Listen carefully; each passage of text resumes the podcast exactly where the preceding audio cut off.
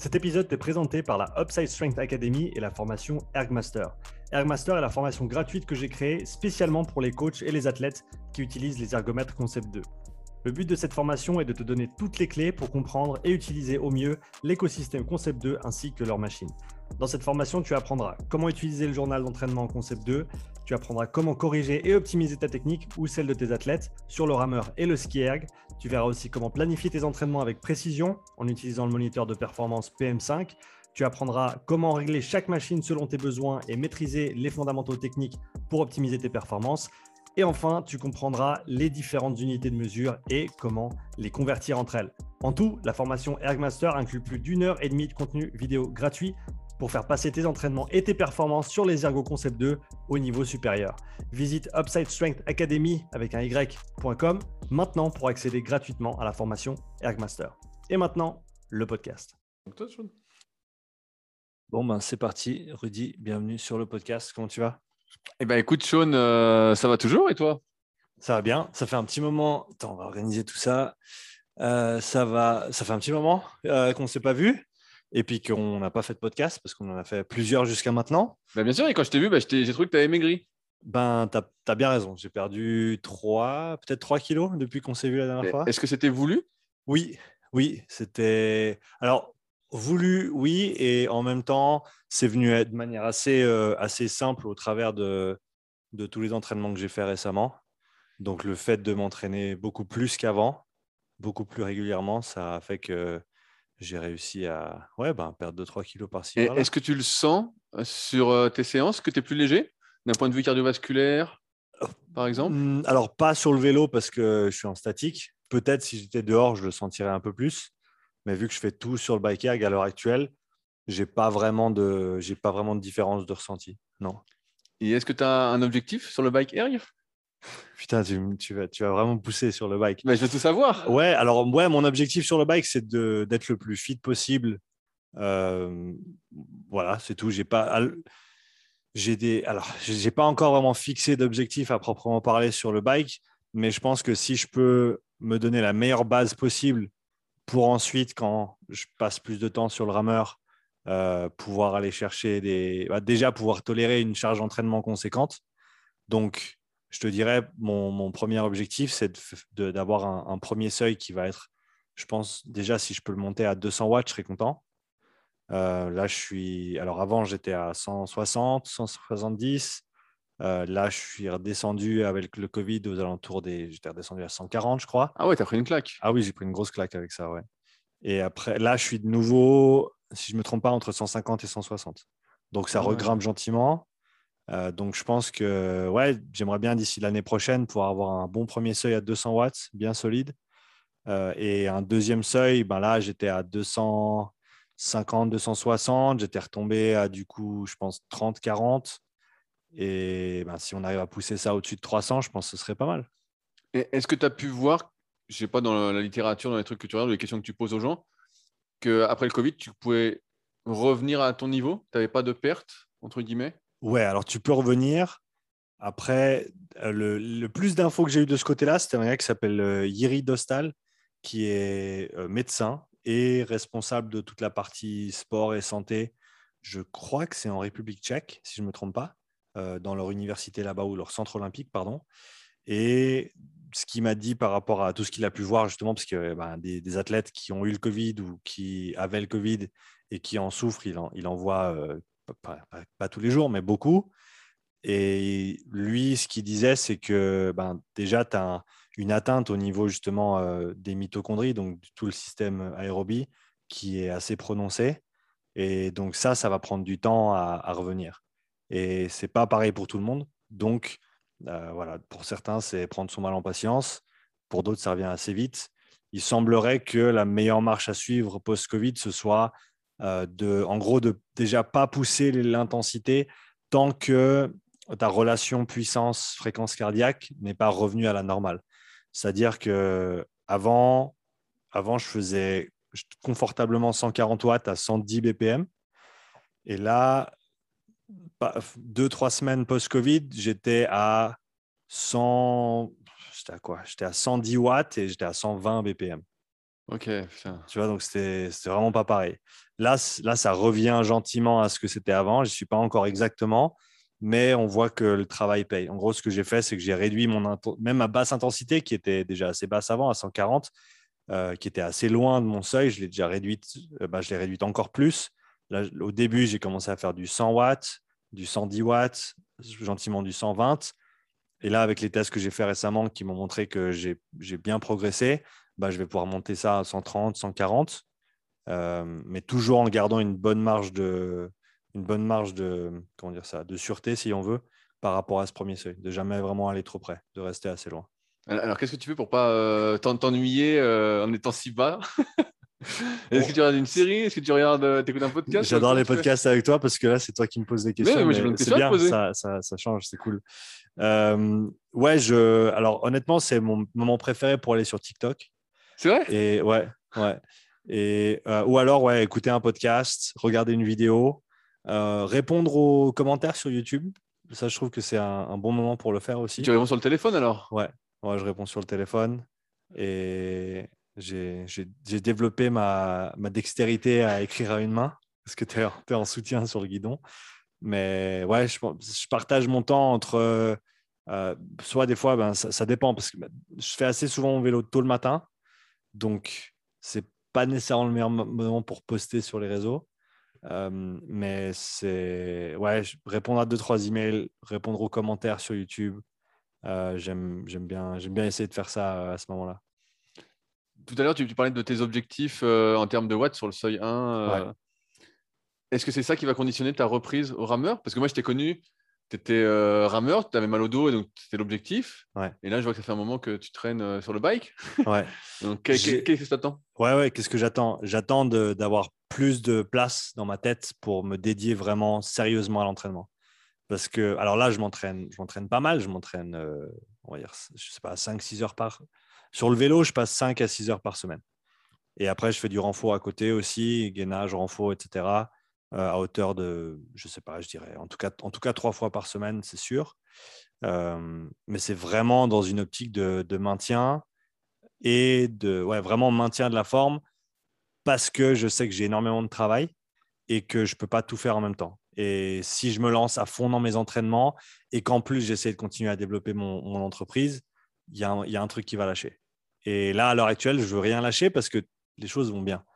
Donc, si tu veux, je, mets l'accent sur le fait de, rester en forme et de continuer à me développer même de ce côté-là, mais sans que ça, me prenne complètement la tête. Parce que je sais que dès le moment où je me relance avec des objectifs compétitifs, c'est tout ou rien. Et là, pour l'instant, le tout, c'est le, job parce que ça tourne bien, parce que je suis, en route pour arriver, pour atteindre mes objectifs de ce côté-là. Et euh, donc, j'essaye d'être, euh, avec mon, âge avancé, euh, non, j'essaye juste d'être un petit peu plus raisonnable que ce que j'aurais pu être quand j'étais plus jeune. Et, donc, de ce côté-là, je ne veux pas tout faire en même temps. Et je sais que dès le moment où je me pose sur un rameur, ça va être sérieux. Et, je ne suis, pas, encore. Je suis pas encore n'arriverais pas à reprendre euh, tranquillement, euh, justement en faisant que de la zone 2 euh?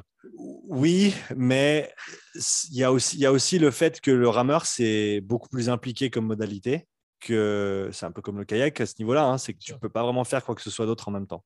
Alors, tu peux peut-être écouter un podcast, mais, mais même, tu vois, il y a, y a l'aspect technique qui est extrêmement important. Ça, c'est un truc qui. et, je sais que chaque coup que tu mets doit être un bon coup si tu veux que euh, ça ait un impact positif sur tes performances à long terme. Tu ne peux pas juste t'asseoir sur un rameur et, faire n'importe quoi. Et donc, de ce côté-là aussi, encore une fois, c'est de l'énergie mentale, même si on veut, que pour l'instant, je n'ai pas à dépenser de ce côté-là. Et donc, je reste plutôt euh, sur une modalité extrêmement simple comme le bike, qui en plus, je sens, me fait énormément de bien.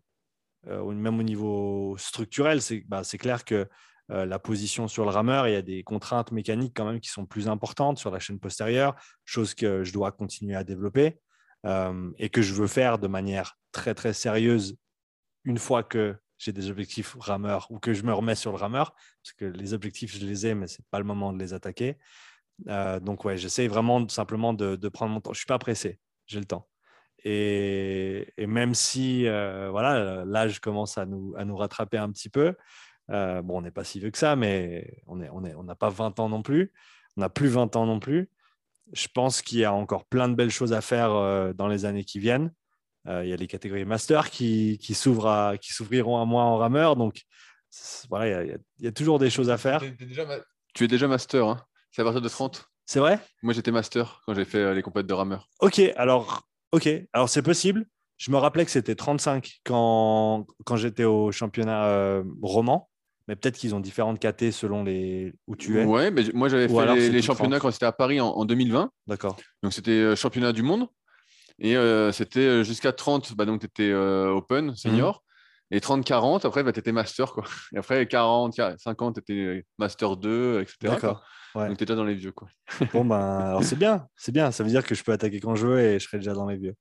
Euh, c'est bon à savoir. Ouais, mais c'est vraiment. c'est Et, et j'apprécie ton insistance parce que je sais qu'à un moment donné, je vais juste devoir le faire. Mais ben là, par exemple, je me suis donné jusqu'à l'année prochaine pour atteindre certains. certains tu veux nous donner une date? Euh... Que tu veux t'engager auprès des auditeurs euh, Ouais, je pense que c'est pas une mauvaise idée. Je pense que c'est pas une mauvaise idée. Mon, mon objectif, c'est que d'ici, je, vu comment se passent les choses, ça devrait arriver avant. Mais l'objectif que je m'étais fixé euh, au milieu de l'année, là, c'était que la fin de l'année prochaine, fin 2023, je sois complètement géo-indépendant avec mon travail. C'est-à-dire que via que ce soit les formations en ligne, les séminaires, le testing, euh, que j'ai beaucoup plus de flexibilité au niveau de où je dois être quand et que j'ai 100% la, le, que, que ce soit moi qui choisisse exactement quand je vais être et où et pourquoi. Et euh, également, couplé à ça, le fait de, me mettre de côté deux heures par jour pour m'entraîner. Euh, et ben, dans, dans, cette optique de performance, encore une fois, dans laquelle je ne suis pas à l'heure actuelle. Enfin, oui, j'ai, comme je l'ai dit avant, des objectifs qui sont d'ordre de la performance, mais je dirais que c'est peut-être même plus des, des objectifs au niveau développement physiologique qui vont me permettre ensuite de mieux atteindre des, objectifs de perf. Mais l'objectif de perf en lui-même, à l'heure actuelle, je sais que je n'ai pas assez de place pour m'y dédier à 100%.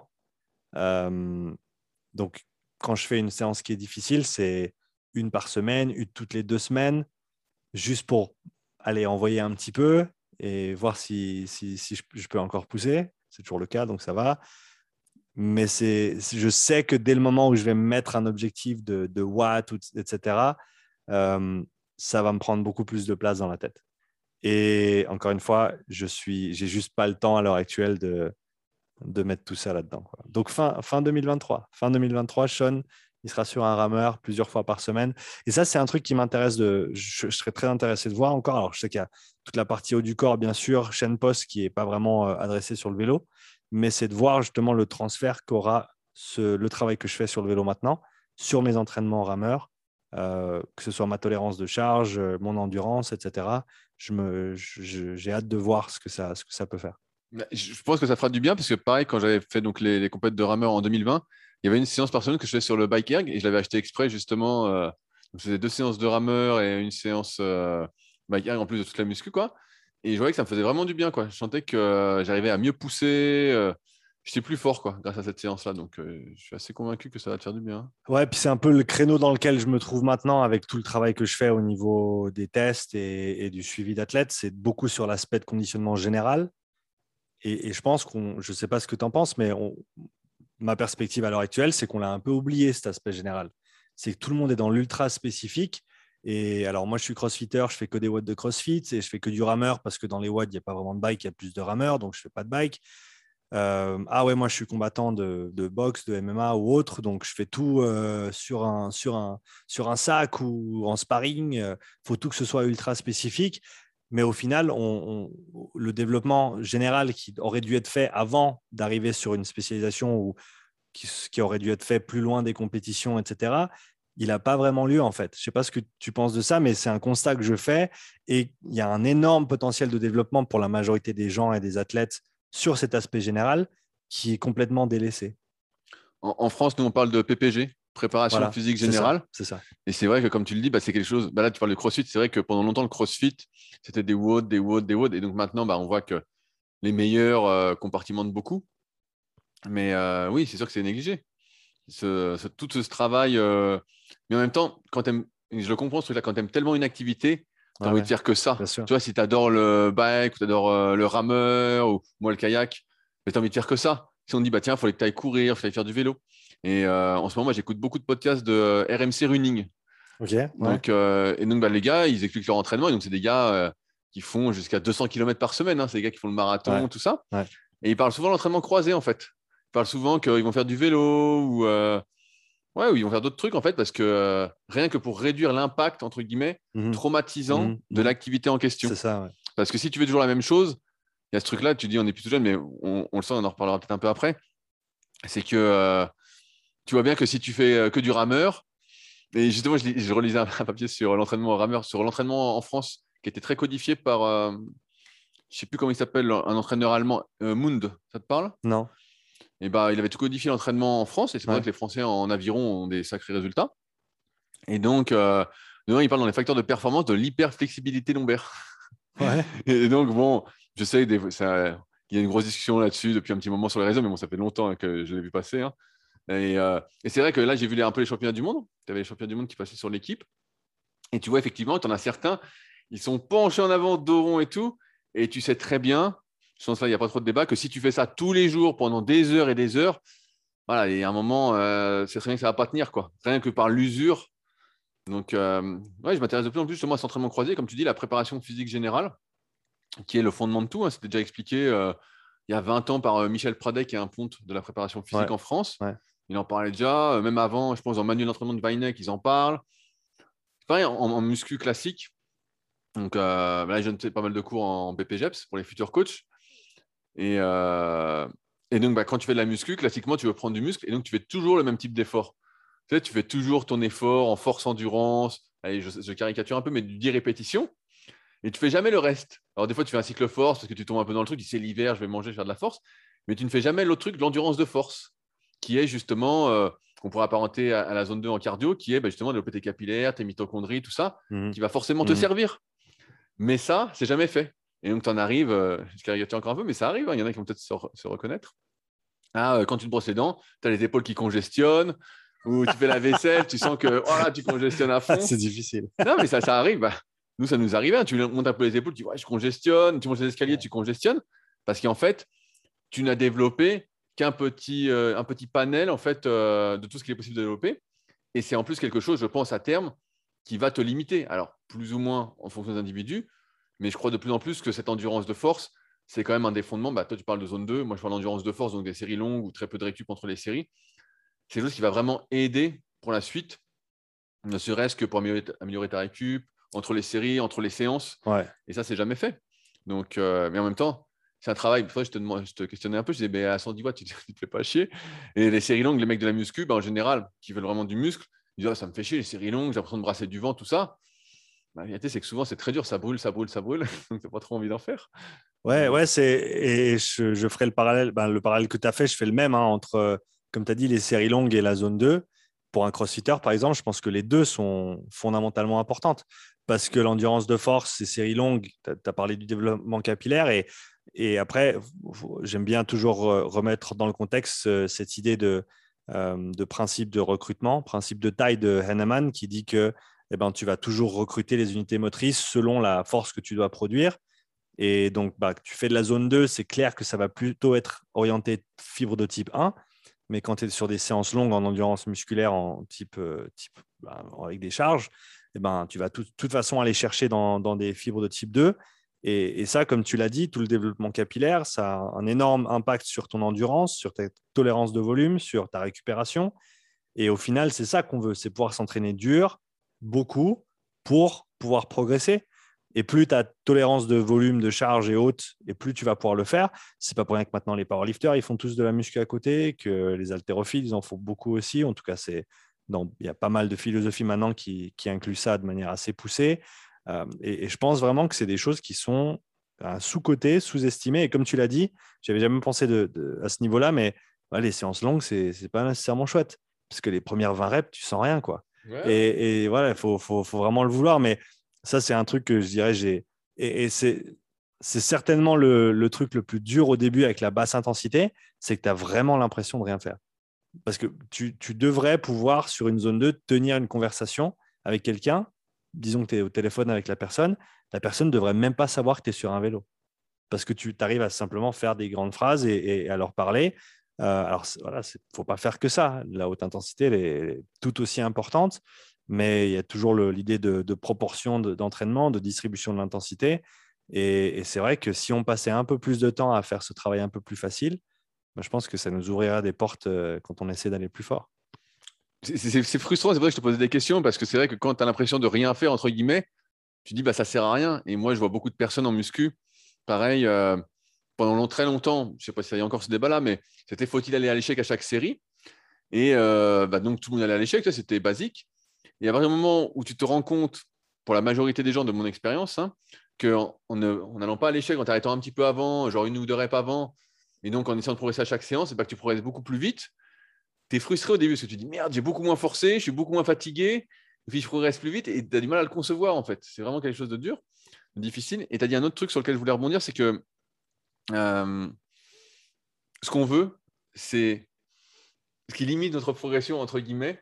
Rapproche un peu ton ce qui, pardon, ce qui limite notre progression, entre guillemets, c'est de ne pas pouvoir en faire plus à haute intensité. Et ça. tu ne peux y arriver qu'en ayant euh, la base, les fondements, la caisse, peu importe comment on appelle ça. Et si tu fais pas ça, bah, en fait, tu es limité dans ta récup, tu es toujours limité, limité.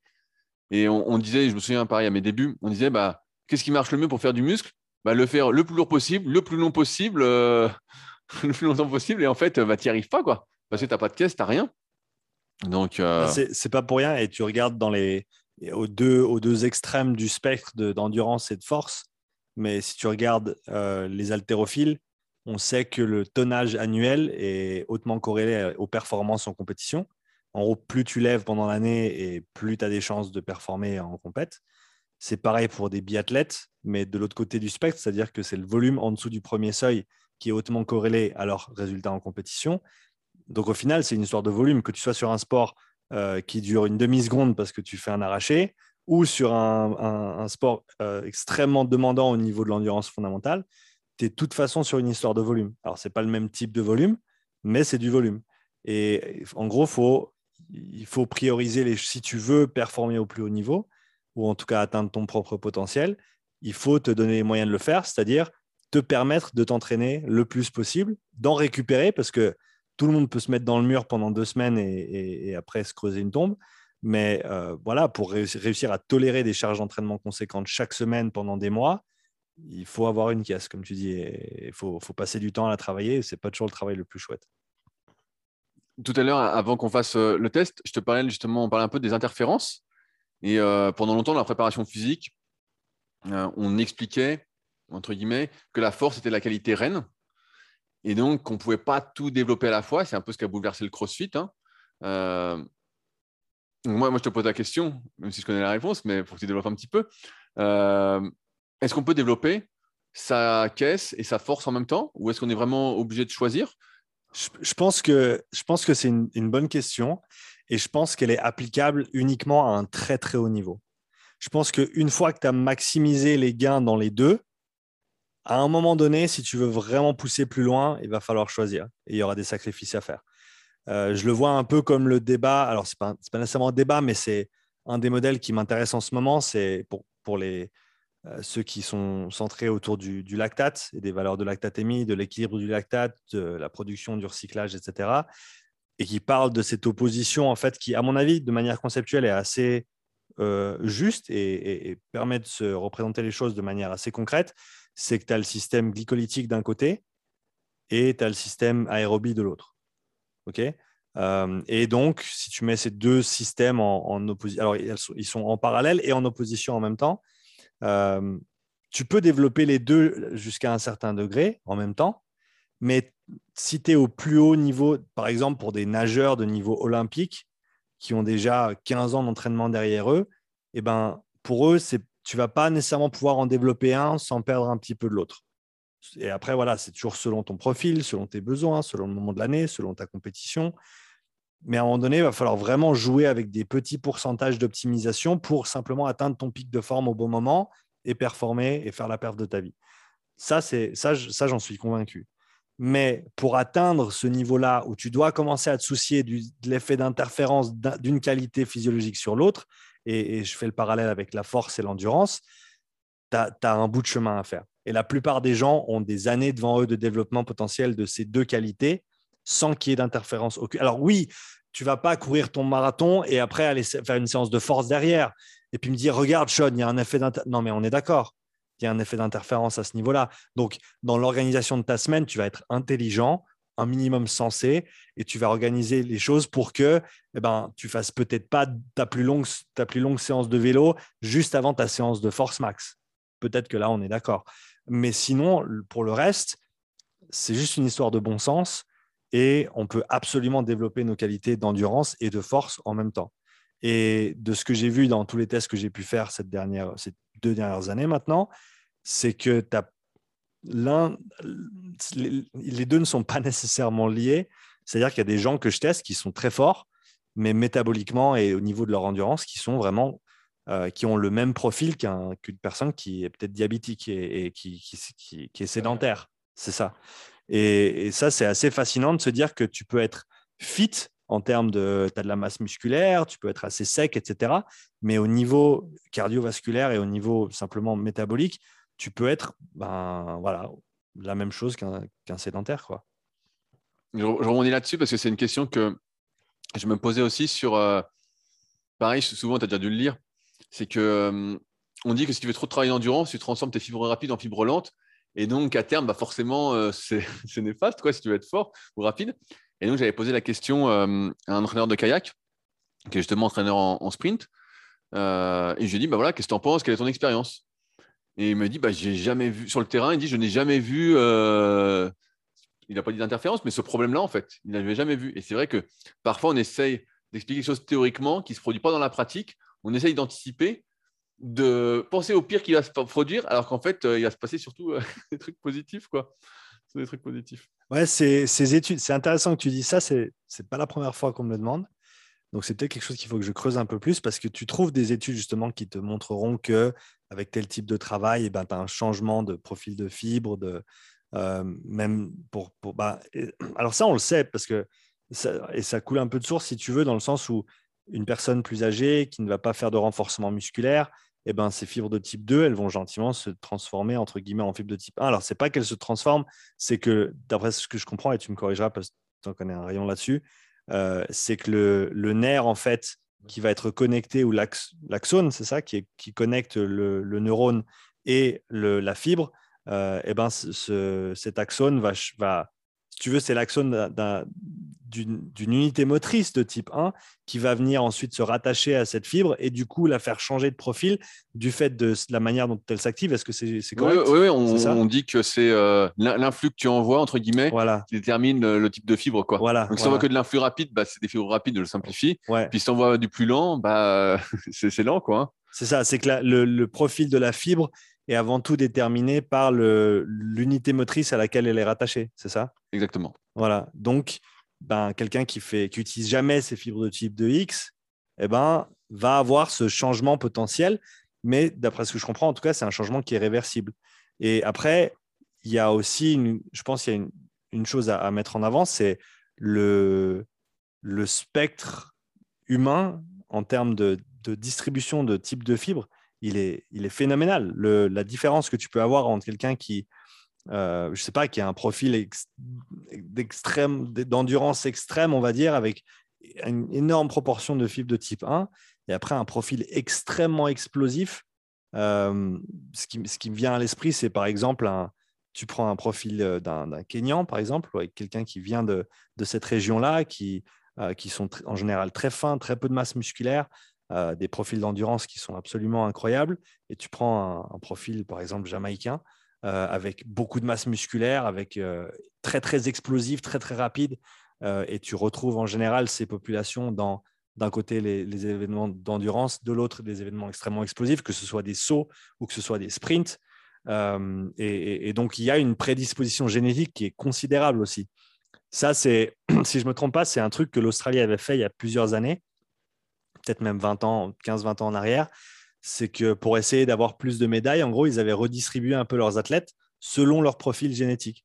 C'est-à-dire qu'ils testaient un peu tout le monde avec des tests qui n'étaient pas nécessairement conventionnels, mais pour dire, bon voilà, toi, d'après euh, ton anthropométrie, d'après ton type de fibre, dans quel euh, sport tu as le plus haut potentiel et rediriger ces athlètes vers le bon sport, entre guillemets, ou le sport qui leur permettra d'atteindre leur plus haut potentiel. Euh, et je trouve super intéressant comme, comme, comme idée. Alors après, tu as toujours le, contre-argument. Ouais, mais les gens, ils doivent pouvoir choisir ce qu'ils veulent faire, etc. Oui, mais en même temps, tu es fait d'une certaine manière. Moi, avec mes leviers, je ne suis pas fait pour faire du powerlifting, par exemple. Euh, par contre, pour courir, certainement plus en tout cas que pour lever des, énormes charges en squat. Euh, donc, pourquoi pas, si moi je veux atteindre mon pic de potentiel, euh, me diriger vers des, disciplines sportives qui me conviennent, entre guillemets. Je sais pas ce que tu en penses. Bien, sûr, je me souviens, c'était pour Ciné 2000, c'était pour les jeux. C'est ça, hein, ouais. C'était pour les jeux et notamment avec les aborigènes. D'accord. Ils avaient fait plein de tests pour voir qui allait performer dans quoi. Mais c'est sûr, en plus, il y a ce facteur un peu d'épanouissement c'est que moi, aujourd'hui, la musculation, c'est devenu vraiment euh, une mode. Il y a des salles partout, euh, ça pullule. Euh, et donc, tu as plein de gens maintenant qui, font qui vont à la salle, en tout cas, et puis qui prennent du muscle, mais tu vois qu'ils ne sont pas vraiment faits pour. Tu vois, je le vois. donc là, on a fait un cours ce matin justement sur l'analyse morpho-anatomique pour mes élèves en BPGEPS. Et donc, bah, je leur montre des photos, des trucs. Et puis, ils disent ouais, mais attends, lui, ils comprennent. Ils disent Putain, mais il n'est pas fait pour la muscule, le gars. Bah, je dis Ouais, lui, il est fait pour courir, ou elle, elle est fait pour courir. Ou... Et donc, ce qu'il y a, c'est qu'après, bah, ces gens-là sont un peu frustrés parce que si tu fais quelque chose dans lequel tu fais beaucoup d'efforts, et puis en fait, il se passe pas grand-chose, et qu'à côté, bah, tu en as qui sont faits pour, et puis euh, qui progressent à fond, ça te frustre, même si il ne faut pas être dans la comparaison, tu es quand même énervé. Et c'est pour ça, moi, je suis assez sur ce truc-là de fais ce pourquoi tu es doué, même s'il faut travailler, entre guillemets, peut-être tes points faibles, mais de manière générale, là, on parlait par exemple de zone 2, d'endurance de force, tout ça. Mais tu vas beaucoup plus t'épanouir et être heureux à faire des choses dans lesquelles tu as du potentiel et tu progresses. Et comme dit mon grand-père, de toute façon, y a, tout le monde a une activité dans laquelle il va être bon ou faut juste la trouver. Et là, la muscu, comme c'est devenu une mode, bah, tu en as plein qui en font, mais ils ne devraient pas faire de muscu. Tu vois, il devrait peut-être plus se faire des étirements, euh, un peu de cardio, euh, et après, peut-être d'autres activités physiques. Hein. Mais voilà, il y a plein de choses qui sont faites, encore une fois, trop rapidement, sans les bases derrière. Et donc, bah, ça ne mène pas bien. Mais moi, j'aime bien cette histoire de détection parce que tu vois, en, kayak, je crois qu'on en avait parlé la dernière fois peut-être, dans les, dans les bouquins euh, d'entraîneurs, ils expliquent, hein, ils disent que les champions olympiques, en moyenne, ils ont une envergure 13 cm plus grande que leur taille. Voilà, bah voilà c'est ça, c'est 13 cm. Donc, euh, si tu as euh, ton envergure, c'est ta taille, bon, bah, tu seras jamais champion. quoi. Ou pareil, si tu es quelqu'un qui fait 1m60, bah, c'est pas pour toi, comme le basket. Alors on dit oui, mais tout le monde devrait pouvoir choisir. Bah, tu peux jouer, hein. Tu peux. Mais bon, si tu vas mettre 60, il y a peu de chances que tu dunks. Et donc, euh, ça. va être frustrant. Tu, toute, toute, ta vie, tu vas t'entraîner pour dunker et puis tu peux pas. Par contre, peut-être que si tu fais du 60 mètres, du sprint, toi, j'ai une connerie, peut-être que ça va être mieux. De l'haltérophilie, dis, ah putain, bah, ça va beaucoup mieux. Donc, euh, non, mais j'aime bien cette histoire de détection. Et quand je vois les gens maintenant, bah, je vois tout de suite pourquoi ils sont faits, pourquoi ils sont pas faits. Mais après, voilà, il y a le libre arbitre. Et si tu veux pas devenir champion, je pense que c'est pas très important, si c'est juste pour toi. Mais il faut que tu sois conscient bah, de ton pas ton potentiel, mais euh, voilà comment tu es fait, est-ce que ça va déterminer? C'est sûr que voilà, si euh, tu as des bras, tu fais 1m80 et tu fais 1m60 d'envergure, bon, c'est compliqué hein, euh, de faire de l'aviron. Ou... Tu vois, pareil, l'aviron, là, je relisais les, les papiers de c'est Mound. Et il disait, voilà, je ne sais plus combien d'envergure, mais pareil, il faut une envergure monstrueuse. Mmh. Plus tu es grand, plus tu es long, mieux c'est. Hein. Donc, c'est une histoire de levier, quoi. Je, me souviens quand on faisait les, les tournois super physiques, avec le club super physique, donc il y avait le rameur, et t'en as, ils étaient assez forts en muscu, tu vois. Et puis ils se mettent sur le rameur. Putain, mais c'était mauvais. Et tu, pourtant, tu voyais, ils forçaient, ils forçaient, ils pouvaient s'entraîner. Bah, ça allait pas. Moi, je me souviens, la première fois que j'ai fait du rameur, bah, j'en avais jamais fait de ma vie. J'avais fait des conneries vite fait. Je sais plus, j'avais dû faire une 22 ou une 23 ou 500. et j'en avais jamais fait. Et là, après, j'avais regardé les résultats sur le net. Et j'ai dit, putain, mais je suis super fort en fait. Mais j'en avais jamais fait. Et j'avais pas fait de cardio depuis peut-être 10 ans ou je sais pas. J'étais très, très loin. Euh, de m'entraîner. Et donc, je me dis, bah, putain, mais en fait, tu fais pour, mais euh, je ne le savais pas. Ouais. Tu t'aurais, si tu avais eu connaissance de tout ça plus tôt, tu te serais réorienté plus tôt Ah, bien sûr, bien sûr. Ah ouais, ouais. Bah, Bien sûr. Si j'avais su que, euh, tu vois, le rameur, moi, c'est un effort, j'aime bien le mouvement. Là, le kayak, pareil, je sens que c'est un mouvement qui me va bien. Ah, c'est sûr, il y a plein de trucs que j'aurais pas fait. Je me serais peut-être pas acharné autant sur la muscu. Alors après, ça m'a amené à faire plein de trucs et c'est super. Hein. Mais j'ai forcé ma nature en muscu.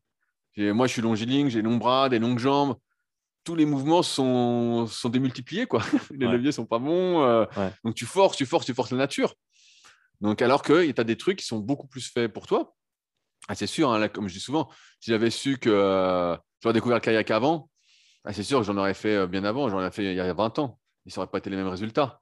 Là, je vois bien, et tu vois, bah, ça me permet de lancer l'autre sujet que je voulais aborder avec toi, c'est qu'on a refait les tests. Mmh. Donc, sur l'ergo, ça fait un an. Et donc, bah, j'avais changé un peu ma façon de m'entraîner en étant un peu plus polarisé. Et en même temps, moi, je me posais la question, vu que j'ai 35 ans, je me disais, voilà, est-ce que je peux gagner encore euh, de la VO2 Est-ce que je peux gagner en capacité respiratoire? Est-ce que je peux encore euh, progresser? Donc, en force, je voyais bien qu'après 20 ans de muscu, bah, je suis à peu près au bout, hein, sauf, si, euh, voilà, sauf si je m'y mets à 100% et que je suis professionnel, mais je n'ai pas trop cette envie-là. je me dis, voilà, est-ce que tu vas progresser? Et donc, bah, ceux qui ont de l'expérience un peu dans les sports d'aérobie me disaient, ah, normalement, ça va être compliqué, tu es plus sur la pente descendante. quoi. Donc, tu vas plus progresser techniquement. Et, euh, donc, moi, bah, je suis toujours un, peu optimiste. Je me dis non, non, non, c'est pas possible. C'est, toujours, c'est pour les autres. pour les autres. Euh, et, donc là, on a refait les tests. Et euh, bah, malheureusement, ça confirme un peu le truc c'est que mes capacités physiques, alors respiratoire, je pense que je peux gagner parce qu'il y a tous ces efforts de coordination dont on a parlé. Mais d'un point de vue de la VO2, bah, je suis fourré en fait. Je suis à fond. Je suis à fond. L'année dernière, j'avais 42, là, j'ai 43. Et donc, bah, c'est sûr, j'avais commencé le kayak il y a 20 ans ma VO2, ce serait 60, 65, 70, tu vois, ce serait autre chose, quoi. Pareil, j'avais fait du rameur. Euh, rameur, j'en ai fait une année parce que j'ai vu qu'il y avait les championnats du monde en France. Mais euh, si j'avais commencé avant, pareil, je pense que. Alors que là, tu te bats, entre guillemets, tu t'entraînes à fond. Et je me suis beaucoup entraîné, euh, comme je te disais, je me suis entraîné jusqu'à, en kayak jusqu'à 9 fois par semaine. Hein. Donc, plus la muscu, plus la mobilité, Mhm. Plus des fois du bike. Euh, mhm. Donc vraiment, euh, j'étais euh, vraiment comme un fou, quoi, comme un, presque comme un pro en bossant quand même à côté. Et finalement, je gagne un point, mais je suis plus léger. Donc finalement, je suis pareil. Quoi. je suis pareil. Et donc tu te dis, waouh, putain, tous ces efforts. Et ça me fait penser, ce matin, j'ai un gars en BPGEPS. Ça fait 7 ans qu'il fait de la muscu. Bon, ça fait à peu près 10 ans, mais 7 ans sérieusement. Puis le gars, je l'ai pris pour l'analyse morpho. Donc je l'ai mis en short, torse nu, tout ça. Et le gars, super solide. 1,83, 96 kilos tu le vois, tu dis putain, super. Et le gars, à la fin, il me dit ouais, il me dit, euh, donc en fait, son analyse, tout ça. Il me dit, tu penses que j'ai encore du potentiel et tout? Ben, Je dis franchement, je, dis, je pense que c'est presque à fond. Le mec est assez sec, il fait 160 au développé couché, va faire euh, pratiquement 200 au squat. Ben, je dis, tu vas peut-être gagner un peu de force vu que tu n'as jamais trop fait ça, à tes risques et périls. voilà. Parce que plus c'est lourd, plus il y a de risques, hein, de toute façon, et puis plus tu vas t'user. Euh, mais je dis, musculairement, tu fais 45 de bras. Je dis, qu'est-ce que tu crois que tu vas faire? Vas faire 46. Et il dit, tu vas peut-être t'entraîner deux ans pour faire ça. Et je dis, il ne faut pas que tu sortes, tout ça. il était un peu dépité. Il me dit, bah alors, comment on fait quand on ne progresse plus? Bah, Je lui dis, il faut que tu trouves d'autres activités. Je lui dis, c'est pas compliqué. Euh, moi, c'est une des raisons pour laquelle j'ai fait une année de rameur parce que je voyais que je progressais, je progressais. Après le kayak, bah, j'ai vu que je progressais. Et là, je progresse toujours sur l'eau parce que techniquement, il y a encore plein de trucs à apprendre. Mais euh, quand c'est que tes capacités, entre guillemets, physiques, comme en, muscu, une fois que tu as la technique, bah voilà, euh, musculairement, tu es développé, quand tu es à fond, tu es à fond. On, dit que c'est ce que je sors souvent aux élèves en, ce moment. Je leur dis bah, le vieillissement, c'est à partir de 25 ans. Donc je dis euh, bon, bah, tu as quel âge? Je dis bon, bah voilà, tu as commencé. Donc, et puis tu vas voir, tu vas peut-être t'entraîner à fond. Et, c'est ça qui est difficile c'est de se dire je m'entraîne à fond. Et puis finalement, euh, bah, je ne fais que maintenir. Et j'avais beaucoup de copains en force athlétique et donc en, powerlifting. Il y a des années, quand j'entraînais, euh, il, y a plus, de 10 ans, bah, tu vois, c'est 2012-2013, quelque chose comme ça. Euh, et, mes potes me disaient euh, qu'il avait un très haut niveau, hein, qu'il faisait 250 au squat et plus. Ils me disaient, putain, je m'entraîne toute l'année pour pas perdre. Et donc, les mecs, bah, ils ont arrêté depuis. Hein. Ils s'entraînent plus cool, tout ça. Et euh, bah, ils ont construit une autre vie, une vie de famille, une vie professionnelle. Bref, ils sont un peu écartés de tout ça.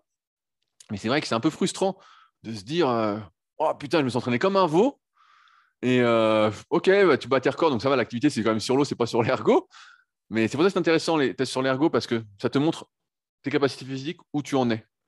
Où tu en es, en dehors de la technique, qui n'est pas tout à fait la même.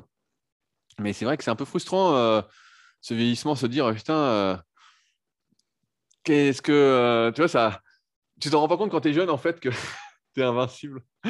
tu t'en rends pas compte. Et là, tu dis, merde, putain, mais en fait, ça commence à déconner, quoi. Alors, alors je pense qu'il y a, y a peut-être une part de ça, mais je, serais, je pense que je serais un petit peu plus optimiste que toi là-dessus dans le sens où on a parlé un petit peu aussi du type d'entraînement que tu as fait l'année dernière et de comment tu t'es entraîné cette année. Il y a eu quand même pas mal de différences. Bien sûr. Et, je, pense que des, je pense que des points au niveau physio à grappiller, tu en as. Est-ce que, est-ce que je vais atteindre 60 de VO2, Sean 60, alors je- on peut pas prédire. Et de toute façon, je me permettrai pas de le mais faire. bon, tu vois bien que Mais c'est 17, clair que 17 points, ça va gagner être dur. 50% par rapport à où tu es maintenant, ça va être compliqué. Ça, on est d'accord. Est. Par contre, Quelques 50, Oui, je voilà. pense que c'est accessible. Oui, moi aussi. Tu Bah, vois, moi aussi, je pense. Avec, avec du boulot, là, comme que, bah, je pense que ce serait intéressant d'en parler un petit peu, justement, les différences de comment tu étais entraîné l'année dernière avant le test, parce que là, on est à peu près pile poil à une semaine près, hein, on est à, Ouais, à- on est à un à an. une année. Donc, quel avait été ton entraînement là, pour l'année précédente? Et ensuite, quel a été ton entraînement cette année? On peut parler un peu de distribution d'intensité, hein, de, de volume à, à basse intensité, donc en dessous du premier seuil, entre les deux seuils et en dessus. Euh, comment est-ce que tu avais organisé tout ça et qu'est-ce que tu penses a été contributeur euh, ben, de tes perfs la dernière fois et qu'est-ce qui t'a manqué cette fois-ci pour faire mieux? Bah, je, je dirais que l'année dernière, je faisais beaucoup d'entraînement euh, au seuil, Ouais. comme on dit. Donc, chaque séance, même sur l'eau, euh, donc en kayak euh, de vitesse, c'était euh, on se dépouille. quoi. On était un petit groupe et on se dépouillait. C'était la- le thème de la séance, c'était il faut suivre le leader. Donc, en gros, tu essayes de, de filmer tout le monde. Ouais. hein. Et bon, bah, soit tu y arrives, soit tu es derrière et puis tu t'accroches comme un fou. Quoi. Donc, il y avait beaucoup, beaucoup de séances comme ça. Euh, et puis après, bah, forcément, je me suis un peu plus intéressé à, à l'entraînement, j'ai fait les tests. Et donc cette année, c'était beaucoup plus polarisé. Donc c'était beaucoup de basse intensité l'hiver. Euh, ensuite, on est monté progressivement sur ce qu'on appelle nous, bah, des puissances aérobies, mais en gros, des entraînements au-dessus du seuil, hein, des 1, 2, 3 minutes euh, à Ouais. fond, genre des 6 fois 3 minutes, des euh, 10 fois 2 minutes, Ouais. récup équivalente. Mais il y a eu moins de ce travail au seuil, en fait. Il y en a eu beaucoup moins. Et donc, bah, évidemment, sur le test, on voit que ça se récupère bien entre les séries, ma fréquence cardiaque au repos a baissé. Ouais. Donc, euh, ça.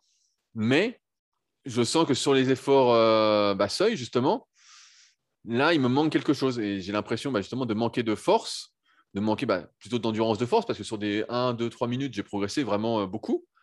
Euh, Ouais, Parle de tes progrès à ce niveau-là aussi. Ouais, bah, sur, euh, sur l'eau, par exemple, alors j'ai changé de bateau, mais j'ai gagné euh, un bon kilomètre heure. Tu vois Le bateau, tu, tu attribuerais combien au changement de je bateau pense, je pense que j'ai bah, je pense que j'ai gagné à peu près 0,5, 0,6 euh, sans changement de bateau.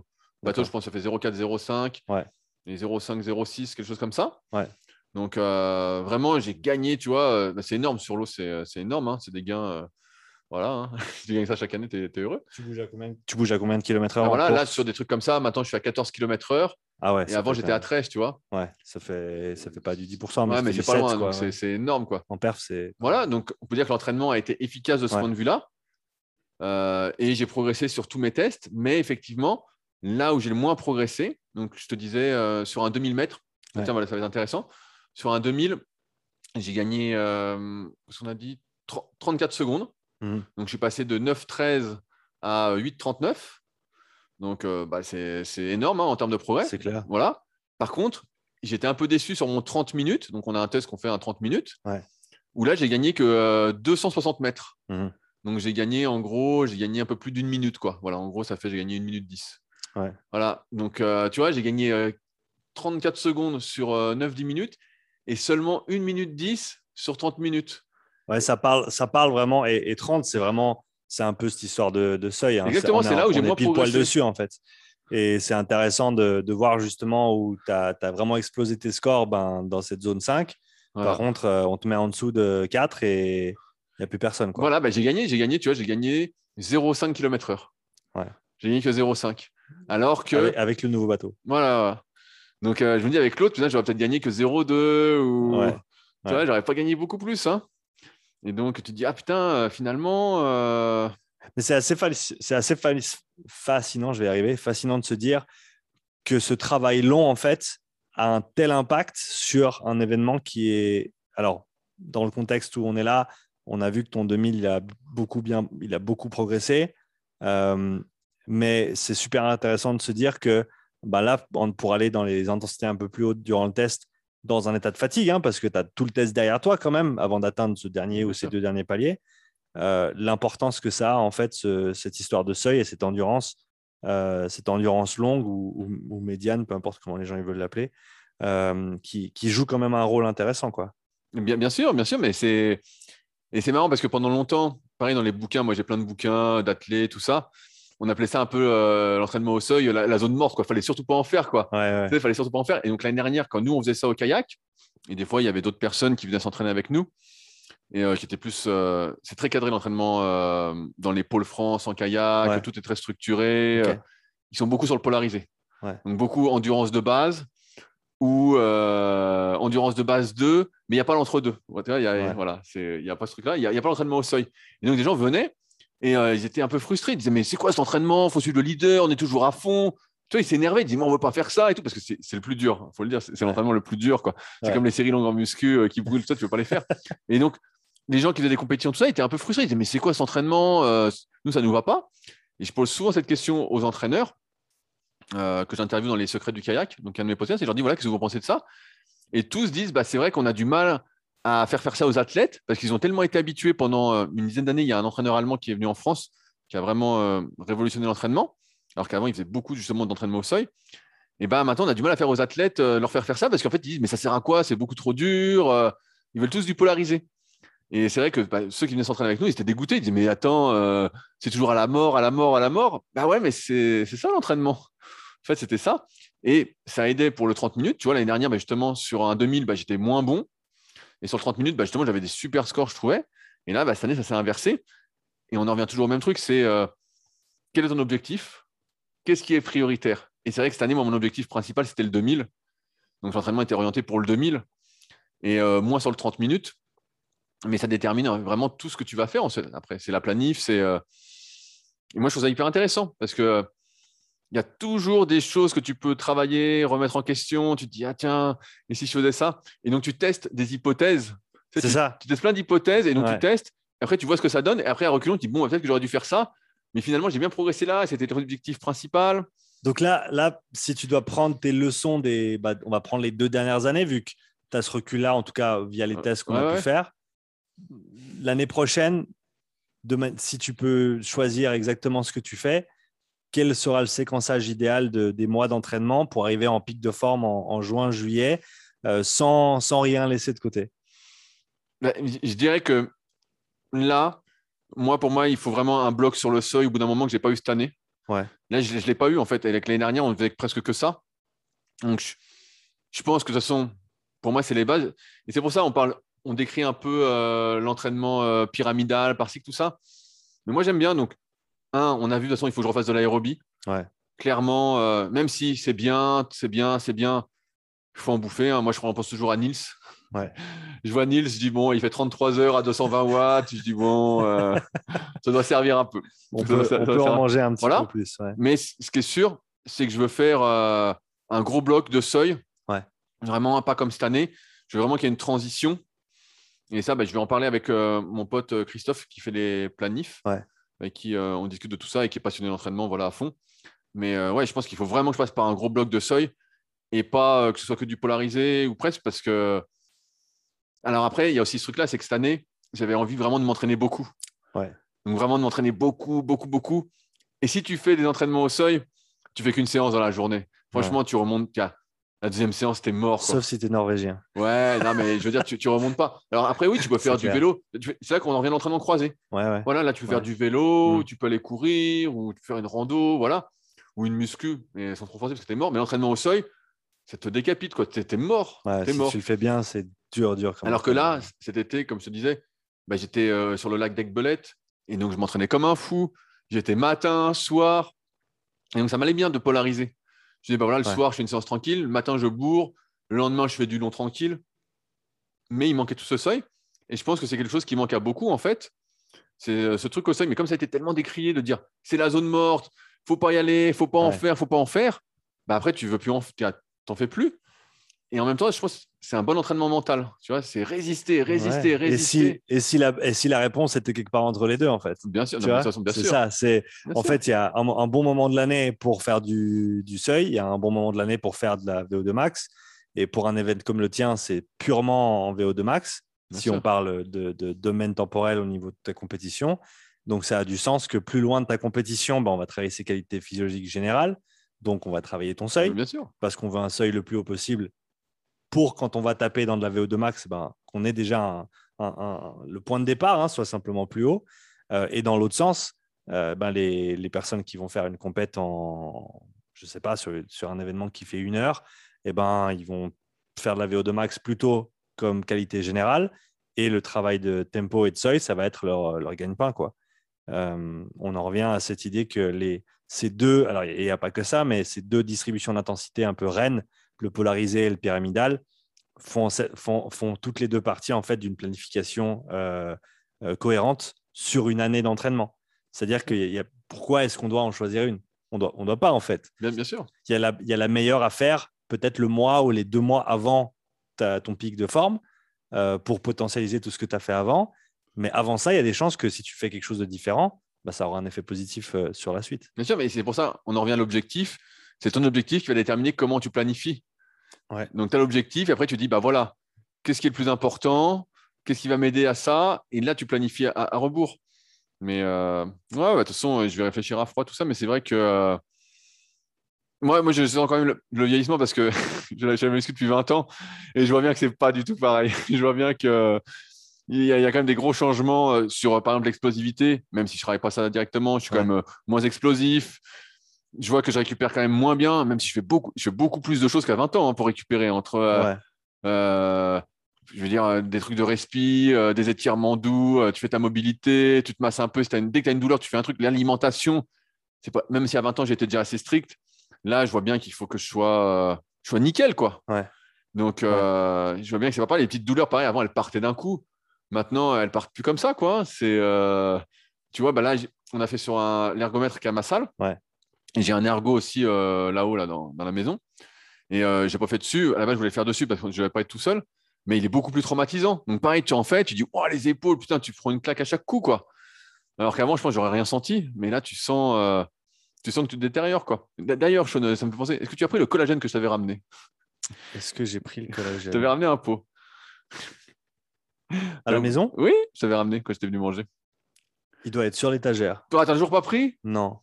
Tu veux vieillir plus vite? Je, apparemment, oui. Tu veux bien Ouais. Non, tu sais quoi, j'ai complètement zappé. Oh j'ai complètement zappé. Un... Tout Tu fais des cadeaux et t'oublies, quoi. Ouais, ouais, je suis désolé. Ça fait décoration euh, Ouais, il doit, il, doit, il, doit, tout joli sur mon. Ah, mais c'était pour dire que. C'était lequel? Rappelle-moi lequel c'était. C'est du collagène, c'est une boîte bleue, c'est du collagène marin.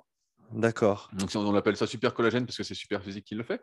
Mais euh, c'était pour dire que pareil, je avec, les années? Je me rappelle pas. Mais bon, j'ai une mémoire de merde en, même temps, donc. Euh, tu demanderas à ta femme. Faudrait que, ouais, faudrait que je cherche. C'est elle la mémoire. De toute façon, c'est elle qui, celle qui gère la maison, ça c'est sûr. Mais c'est pour dire, tu vois, même avec les années, tu fais plus attention à tout ça, les compléments vos articulations, euh, tes oméga 3, tout. Tu dis putain. en fait, tu vois que tu récupères moins bien. Je pense qu'à 20 ans, euh, fais un entraînement de seuil le matin, l'après-midi, ça allait. Quand je faisais de l'athlète, j'avais 15 ans, on faisait deux séances par jour en vacances. Ouais. Ça, ça allait tout seul. Ouais, ouais. Bah, ça, c'est sûr. Je pense que quand tu parles de ça, de, de, l'âge, alors c'est clair que c'est plus pareil au niveau des hormones, au niveau des tissus, au niveau de bah, ta charge d'entraînement ces 20 dernières années, ça, ça joue aussi. C'est déprimant parce que si j'avais commencé plus tôt, je me dit, j'aurais été une machine. Ouais. Et là, tu... es, tu es une machine. Bah, pas vraiment. Euh, quand je vois les chiffres, je dis, bon, euh, il y, a du boulot et euh, je me dis, merde, ça, ça va être compliqué. Hein, mais bon, après, je m'amuse. Hein. Ouais. Ça va. Bon, après, voilà, je pense que comme tu l'as dit, tu progresses déjà dans ton événement compétitif, dans ton 2000. Euh, ce qui est ton objectif. Bien sûr, bien sûr, c'est l'objectif. Donc c'est bien d'une année à l'autre. Et, même, et même si tu vois, tu n'as pas perdu une année au, final, et, c'est là où peut-être un, une chose sur laquelle je voulais revenir qui est intéressante. Euh, bon, toi, tu le sais, mais pour les, les, gens qui écoutent ou qui regardent, c'est que c'est important d'avoir plusieurs points de mesure sur lesquels tu te bases pour déterminer si tu progresses ou pas. Parce que si on avait jugé de ton progrès uniquement sur les valeurs physiologiques qu'on a mesurées, eh ben, on aurait dit que bah, tu as fait une année et il ne s'est rien passé. Mais le fait est que tu as gagné 30 euh, secondes sur l'eau. Et 30 secondes, tout le monde sait que bah, pour, prendre l'analogie, même si tu ne fais pas du kayak, pense à un 2000 mètres à meurtre, 30 secondes sur 2000 mètres, c'est 30 secondes sur 2000 mètres. Ah, tu sais que c'est énorme. Ah ouais, et, et, les, et, les, valeurs en watts, elles sont, elles sont énormes aussi. Quand tu compares la différence, ce qu'il faut pour arriver, pour, ce qu'il faut pour tirer un 1,30 par rapport à tirer un 2,00, c'est même pas le même monde. C'est 2,00, je sais que c'est 200 watts. Et une 30, je sais plus ce que c'est, mais ça doit être dans les, ça doit être dans les 4, plus de 400 watts, si je ne me trompe pas.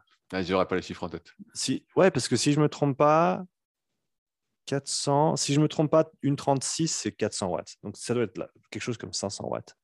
Donc tu vois, es, pour, pas, pour, pour passer. plus que doubler. Ouais, ouais, ouais, enlèves 30 Et c'est ça, ça j'avais fait une vidéo là-dessus.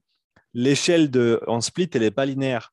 C'est-à-dire que si tu gagnes 5 secondes entre 2,05 et 2,00, ou si tu gagnes 5 secondes entre, disons, 1,45 et 1,40, c'est quelque chose comme du simple au double en termes de watts. Bien sûr, bien sûr. Et donc, on ne se, rend, se rend pas bien compte si en regardant juste les secondes, en se disant Ah ouais, ben là, j'ai gagné 4 secondes. Euh, mais en fait, plus tu gagnes de secondes et plus elles deviennent difficiles à gagner. Exact. Bah, nous, en kayak, on en est bien conscient.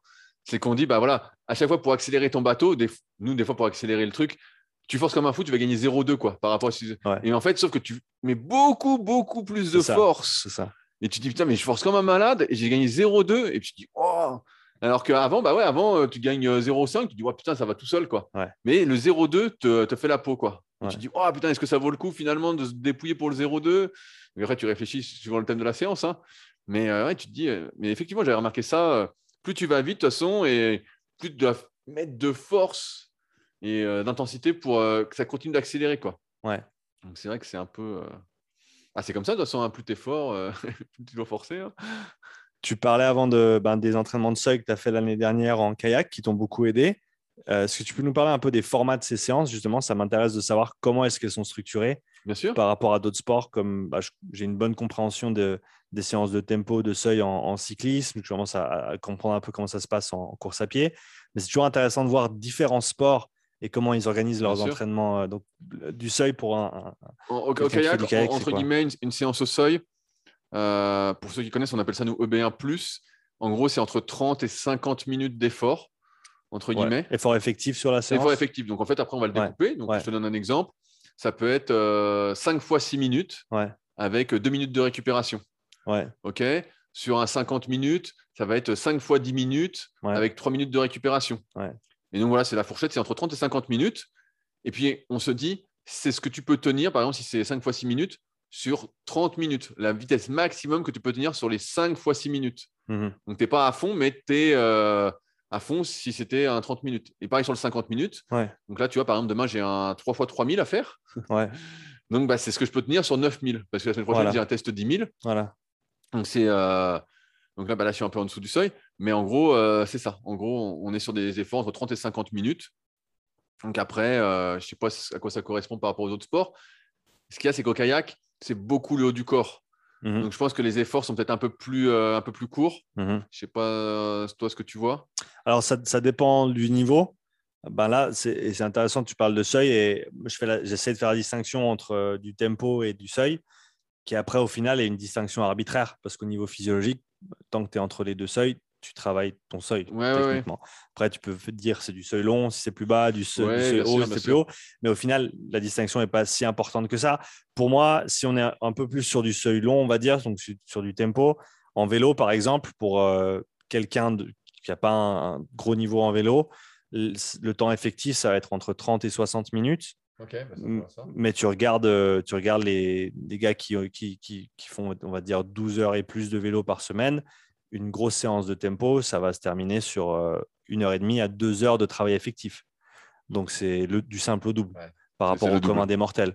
Alors qu'une séance de seuil, ben, on va plus être sur du, comme tu l'as dit, des temps de travail jusqu'à euh, jusqu'à peut-être 8 minutes, 10 minutes au maximum, euh, avec un, repos qui serait. Alors, après, ça dépend toujours parce que tu vois, du, du 5 minutes de travail, ça peut autant être du, de la VO2 max si tu le fais sur 4 minutes de travail, autant si tu le fais euh, sur 4 minutes de repos, autant si tu le fais sur 1 minute de repos. Si tu fais un 5 x 5 avec une minute de repos, c'est du seuil, techniquement. Donc, c'est toujours ce ratio qui va, qui va déterminer les choses. Mais je pense sur une séance de seuil, entre euh, temps effectif de séance en, vélo, en tout cas pour les, le niveau d'athlète avec lequel je travaille à l'heure actuelle, c'est en général entre, euh, entre 15 et 30 minutes peut-être au, maximum. Si on est, on va dire, on est en dessus de, 95 ou 95% de, du seuil. Ouais, en fait, de ce qui se passe en kayak, c'est que passer, j'ai envie de dire, 10-12 euh, minutes, c'est quelque chose que tu vas tenir 30 euh, minutes. Quoi. ouais. en fait, euh, voilà. tu vois, c'est pour ça qu'on fait le 2000 et le 5000. Le 2000, entre guillemets, c'est ce que tu vas faire sur des séances comme des 3 minutes, des 2 minutes, des 1 minute, des 4 minutes à la rigueur. Et après, au-delà, voilà, bah, tu es sur ce que tu vas tenir 30 minutes? Une fois que tu es à 12 minutes, tu dis, voilà, je suis à 13, donc moi, je tiens à 13 km/h. Ben voilà, je sais que euh, je peux essayer de me dépouiller pour 0,1. Tu vois, j'ai fait un 5000 euh, à 13,1.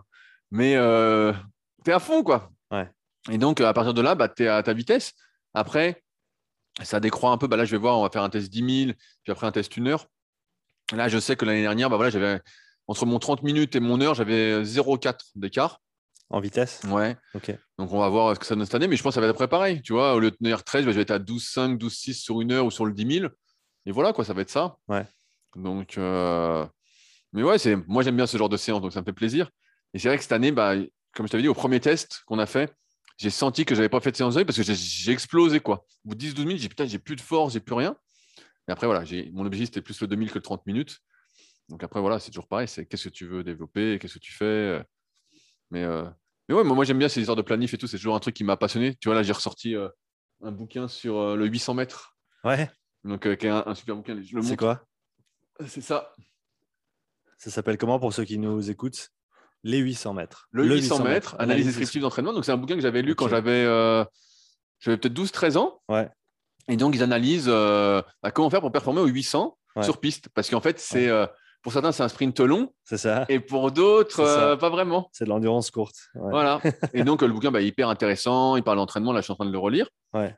Et euh, bah, il est super intéressant, justement, parce que c'est un peu la thématique c'est qu'est-ce que tu fais? Et donc, euh, là, j'en suis à la partie là, où il montre que de plus en plus, il y a des spécialistes, alors qu'avant, bah, c'était des gars du 400, des gars du, du 1500 qui venaient. Ouais, et maintenant, bah, c'est c'est des spécialistes du 800, quoi. Vraiment. Euh, c'est vraiment une discipline entre les deux, quoi. C'est super intéressant de ce côté-là. Euh, Max euh, Walt, avec qui je commence à travailler un peu plus, qui, qui coach à, à Lausanne et qui court lui-même le, 3000 steeple. on parlait un petit peu de ça justement, cette planif du 800 qui est vraiment entre deux mondes en fait. Et Bien sûr, mais moi, c'est super intéressant. quand, quand j'étais gamin, en athlète, c'est ce que je voulais faire. Quoi. Moi, je voulais faire du 800 je à 400, 800 et j'aimais bien. Moi, je faisais du 1000 mètres. Ouais. Donc, ça, c'était déjà l'effort. quoi. J'aimais bien ce truc-là de résister et tout, ces entraînements qui me plaisaient. Et donc, bah, j'ai grandi, euh, pour ceux qui ça parle, avec Wilson Kipketer, euh, Borzakowski, euh, Kimoutai. Donc, après, j'ai moins suivi euh, Rudisha, j'ai moins suivi. Mais voilà, c'était mon époque. quoi. C'était Kipketer qui faisait une 41-11, euh, le Kenyan naturalisé danois, parce qu'il était marié avec une danoise ou je sais plus quoi. Et franchement, c'était super. Tu vois, les gars, Borzakowski, par exemple, il faisait euh, il faisait que le sprint à la fin, il est toujours derrière. Et genre, les 200 derniers mètres, il bourrait comme un malade. et souvent, il passait. Quoi. Je sais pas s'il n'a pas été champion olympique. Et, euh, non, j'adorais ces trucs-là. Quoi. Vraiment, euh, j'adorais. Donc, c'est pour ça que je m'étais vraiment documenté déjà à l'époque. Et là, ils ont fait une nouvelle édition. Donc, je l'avais racheté il y a quelques années. Et je le relis de temps en temps. Et c'est bah, hyper intéressant. Parce de se dire, encore une fois, comme tu l'as dit tout à l'heure, tu n'as pas qu'une seule voie. Tu as plein de voies différentes. Et après, il faut que tu fasses des choix des choix, j'ai envie de dire en connaissance de cause, mais pas vraiment parce que tu testes des hypothèses toujours. Tant que tu les as pas appliquées sur toi et tu sais pas comment tu réagis, bah parce qu'encore une fois, comme tu l'as dit, il y a, peut-être plein d'athlètes en, kayak qui répondent bien euh, à l'entraînement polarisé. Mais enfin, moi, je sais aussi de par les entraînements que j'ai faits et surtout que j'ai pas fait quand je faisais du rameur, que du, de la zone 3 et 4, du tempo et du seuil, je vais en bouffer mes H24. Parce que virtuellement, j'ai fait que de la zone 5 et plus quand je faisais du rameur parce que je ne savais pas ce que je faisais et je m'envoyais dans le mur à chaque fois. Et du coup, je sais que la, première fois que j'ai fait une séance à, un RPE de 6 sur 10 sur le vélo, mais j'étais complètement perdu. Je ne sais pas ce que c'est 6 sur 10. C'est quoi ça? C'est pas dur, mais c'est pas facile non plus. Ça brûle les jambes, mais tu respires pas trop fort. J'étais complètement, complètement perdu. Mais c'est pour cette raison que je pense ça va être super intéressant comme type de séance pour moi, parce que justement, je ne l'ai jamais vraiment développé. Et c'est un truc que disait euh, Alex euh, Hutchinson. Tu as lu son bouquin? Oui, c'est Endurance. Endure, ouais, Endure. Tu l'as? Il est en français? Oui, il est là, Endurance. ah voilà, Endurance. Voilà, ben, pour euh, ceux qui me l'avaient demandé, parce que j'en parle toujours en anglais, mais, il s'appelle Endure. c'est sympa à lire. Et voilà, en français, Endurance. Alors voilà. et il, disait dans l'interview que j'ai fait avec lui que le meilleur stimulus, c'est celui que tu n'as jamais eu. Et lui, c'est ce qu'il a réalisé quand il a changé d'école de course, en fait, entre le Canada, les États-Unis, l'Angleterre, l'Australie. À chaque fois, il était confronté à une nouvelle philosophie, un nouveau coach, une nouvelle manière de s'entraîner, une nouvelle structure, euh, soit dépolarisée, soit des pyramidales, etc., etc. Et à chaque fois, il progressait. Et c'est simplement parce que il, continuellement, il a changé ce stimulus euh, qui, au final, te permet de continuer à développer parce qu'on connaît le. Est-ce qu'on appelle ça en français le, le, le principe d'accommodation? Ou quand tu as le. Oui, euh, on appelle ça. euh, Avec les. Moi, les- j'appelle ça l'immunisa- l'immunisation. Ok, c'est une bonne manière de le, de, le- de le Tu formuler. je à, l'effort, entre C'est guillemets. bah, c'est ça, c'est que plus t'en fais et moins ça te donne. Exactement. Et, et au final, à un moment donné, il faut changer de voie parce que si tu continues à, à pousser, ben, tu tapes dans le mur et il n'y a plus rien.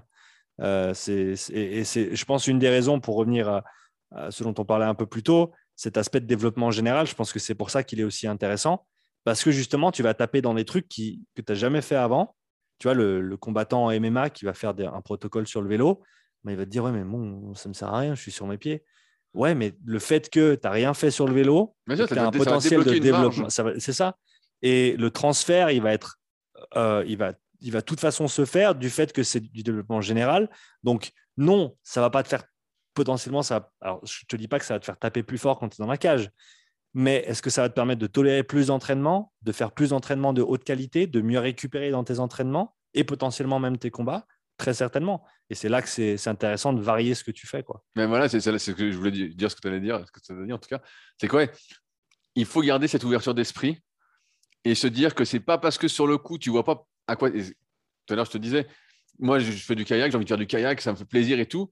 Mais c'est pas parce que tu fais pas de kayak tu fais pas autre chose que ça va pas t'aider en fait. C'est ça. Et ça va t'aider indirectement. C'est la peur de ne pas faire ce qu'on aime ou de ne pas faire ce dont Ouais. on veut performer parce qu'on se dit, bah, chaque séance que je fais pas euh, sur le kayak, par exemple, ou sur le rameur, euh, c'est une séance que j'ai perdue, entre guillemets. Voilà, qui va pas m'aider. Ouais. Mais ça, pareil, c'est psychologique et si c'est dur, hein, bah, tu le fais avec le recul parce que quand tu es presque à fond, tu dis bon, bah, faut que je teste de nouvelles choses. Mais tant que ça marche, bah, tu continues le truc. euh, tu sais, c'est comme le gars dans ma, dans promo qui a 45 de bras, Auguste, s'appelle.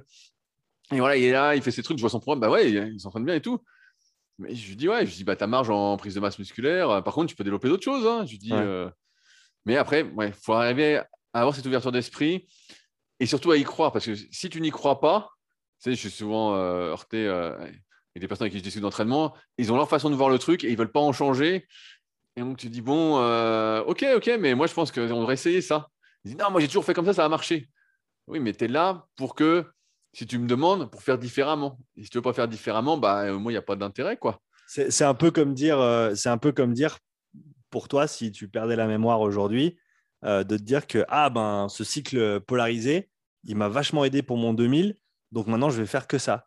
En oubliant le fait que ah ben en fait le travail de seuil à l'époque il t'a bien aidé quand même et que du coup peut-être que de combiner les deux euh, de manière séquencée dans le temps et de manière intelligente, bah, ça va te permettre d'atteindre le niveau supplémentaire parce que c'est c'est pas ce qui t'a ce qui t'a permis d'arriver ici, c'est pas nécessairement ce qui va te permettre d'aller un cran plus loin. C'est- un peu comme se dire euh, les stratégies nécessaires pour faire grandir une entreprise de- d'un à 10 employés, c'est pas la même que pour passer de, de 10 à 1000. Tu vois? Et, à un moment donné, il faut changer de. Ah, bien sûr, c'est pas, du tout la- c'est pas du tout la même chose. Ah non, mais c'est sûr. Non, mais c'est pour ça, c'est c'est intéressant. euh. Donc, je, je vais essayer de réfléchir à froid et en parler avec mon pote avec qui, euh, qui nous fait les planifs, là. Mais c'est vrai que bah, ce sera une, une troisième année, entre guillemets, différente des deux premières, en fait. C'est ça. avec euh, bah, ce que j'ai appris, euh, voilà, ce que j'imagine, ce qu'il pense de son expérience, euh, et voilà, et se dire, euh, puis là, le travail de respi, je vais refaire, on va faire différemment. Mais j'ai hâte de voir bah, quand on refera un test, si j'arrive à, à monter un peu ma VO2, quoi. Mais c'est vrai que bon, je me dis, j'espère. Et c'est c'est là que tu me disais tout à l'heure si tu avais découvert ça avant et tout. Ah, c'est sûr, j'avais découvert ça avant, peut-être j'aurais fait du cardio, mais j'avais fait un article là-dessus, à crever, quoi. Franchement, j'aurais fait du cardio à basse intensité, mais à crever, à crever. Au lieu de me dire euh, ça sert à rien, pour les muscles, c'est pas bon ça. J'en ai fait à crever, franchement, parce que aujourd'hui, ben voilà, je paye entre guillemets ce manque euh, de cardio avant. C'est sûr, Mm. sûr que je le paye et tu peux pas rattraper le temps perdu. Alors, ça va se développer un peu, mais tu peux pas rattraper le temps perdu. Et j'avais acheté le bouquin euh, Préparation physique du jeune sportif, quelque chose comme ça, de Sébastien Rattel. Ok. Et le gars, bah voilà, après, on, on y croit, on n'y croit pas, mais voilà, il dit, voilà, en fonction des âges, bah, il y a des choses à développer, euh, une sorte d'ordre euh, logique à suivre et tout. Et si tu fais pas ça, bah, après, c'est beaucoup plus dur, quoi. Ouais. Et donc, euh, bah là, euh, ouais, là, tu vois, je me dis, putain, si j'avais su, si j'avais été moins bête et plus ouvert, bah, j'aurais fait du cardio à crever. Franchement, peut-être pas à crever, mais j'aurais fait deux, trois séances par semaine déjà. Ouais. Et ça m'aurait aidé de fou. Je me souviens que mon entraîneur d'athlétisme, il disait, tout se joue euh, entre, je sais plus, 12 et 16 ans, un truc du style. Il y en a plein qui arrêtent à ce moment-là. Et moi, je sais pas, tu vois, j'ai dû arrêter à 14 ans. Et voilà, il m'a manqué les 2-3 ans de plus où euh, putain, j'aurais continué. euh, j'aurais eu de la ca- beaucoup plus de cage, beaucoup plus euh, de respi, tout ça. Et ben, j'ai pas eu. Et après, j'ai fait que muscu. Puis là, bah, je me retrouve à 43 de VO2. Quoi. Donc, Bon, 43 de VO2, on s'entend avec tes bras. Oui, oui, oui non, mais bien sûr. Alors oui, ça c'est minoré. Je crois qu'on en avait parlé au précédent podcast. C'est minoré de 10-15%. Voilà. Ce- Selon la thèse de, de Myriam Paquette qui a fait sur les kayakistes, c'est minoré de 10-15%. Mais voilà, 10%, 15%, voilà, ça m'emmène à 50%. Ce qui est pas. euh, Après, je suis lourd, donc c'est ça le truc aussi. Mhm. Mais bon, ce qui n'est pas suffisant. euh, Si je voulais devenir champion olympique, bah voilà, c'est fourré quoi. Tu sais ce qu'ils sont en, en VO2 euh, absolu, les kayakistes de, de haut niveau? Non, je sais pas, mais comme je te disais, là, une fille qui s'entraîne avec moi la semaine dernière, Ma- Manon, Ouais. elle m'a montré son test, euh, 70. Elle a 70 et elle, fait, euh, et elle a fait 7 au jeu Ouais. en biplace. Donc euh, voilà, euh, 70. hein, euh, et la fille, c'est vrai que c'est une machine, on a fait 4 fois 2000 ensemble. Franchement, euh, je l'ai vu, je dis putain, mais elle a une caisse, elle crève Elle pas. pèse Quoi. combien? Et elle fait 61 kilos. Ouais. Donc elle a 4 litres 2, tu vois. Ok. Donc tu vois, bah, après comme moi, quoi. Sauf que ouais, bah, elle fait 61 kilos, donc elle, elle est oxygénée. euh, son corps est doublement oxygéné comparé au mien, parce que je fais 35 kilos de plus. Ouais, ouais. Tu vois Donc Tu as déjà exploré l'idée de. Et parce que ça, j'y réfléchissais. Je, je commence à travailler avec Julien qui fait du, du SailGP, donc qui fait les, Oui. le vélo à bras. là. je vois. Est-ce que tu as déjà pensé à faire du, du travail euh, de basse intensité sur ce vélo à bras pour justement pas suruser les patterns de, de mouvement du kayak? Non, là j'étais plus sur euh, l'idée d'acheter un ski erg. Ouais, J'étais plus là-dessus. Mais j'ai pas fait euh, vélo à bras, mais j'étais plus sur l'idée d'un ski erg. Là, j'en parle à la salle. euh, qu'il y a un gars qui en a un et il le met chez lui. J'ai dit, mais ramène-le à la salle. Je dis, ça changera rien et tout. mais plus un ski parce que là, c'est vrai que moi, bah, là, je fais du bike. ouais, en ce moment. Donc, j'ai un peu moins de kayak, plus de bike. Bah, je suis en plus sur le général en ce moment. Ensuite, je voulais me remettre au rameur après ça. Ouais. Là, je me remets à courir doucement. Je me suis acheté des godasses aussi. Donc bah, là, je suis vraiment sur l'entraînement croisé. hein. Vraiment, euh, je me dis, bon, euh, voilà, faut y aller. quoi. Je vois bien qu'au kayak, bah, là, je, là, je suis sur un plateau. Là, je vois bah, voilà, l'eau refroidit, donc on va moins vite. Ouais. Je vois que je suis sur un plateau, donc il faut refaire tout le cycle. quoi. Il faut tout refaire. Donc, euh, j'étais plus là-dessus, mais j'aurais bien voulu un truc aussi sur le haut. quoi.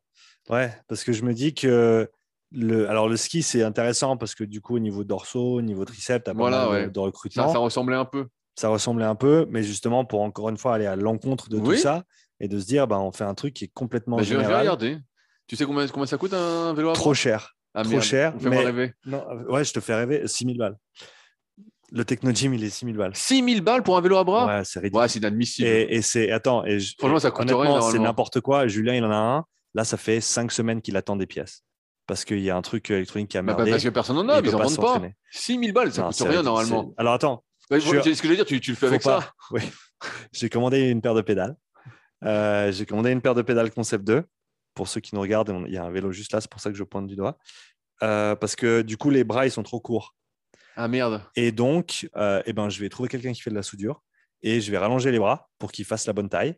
Je vais trouver des poignées qui, marchent, qui fonctionnent bien euh, pour, pour, euh, bah, les- pour les mains parce que les pédales, ça va, mais c'est pas super confort.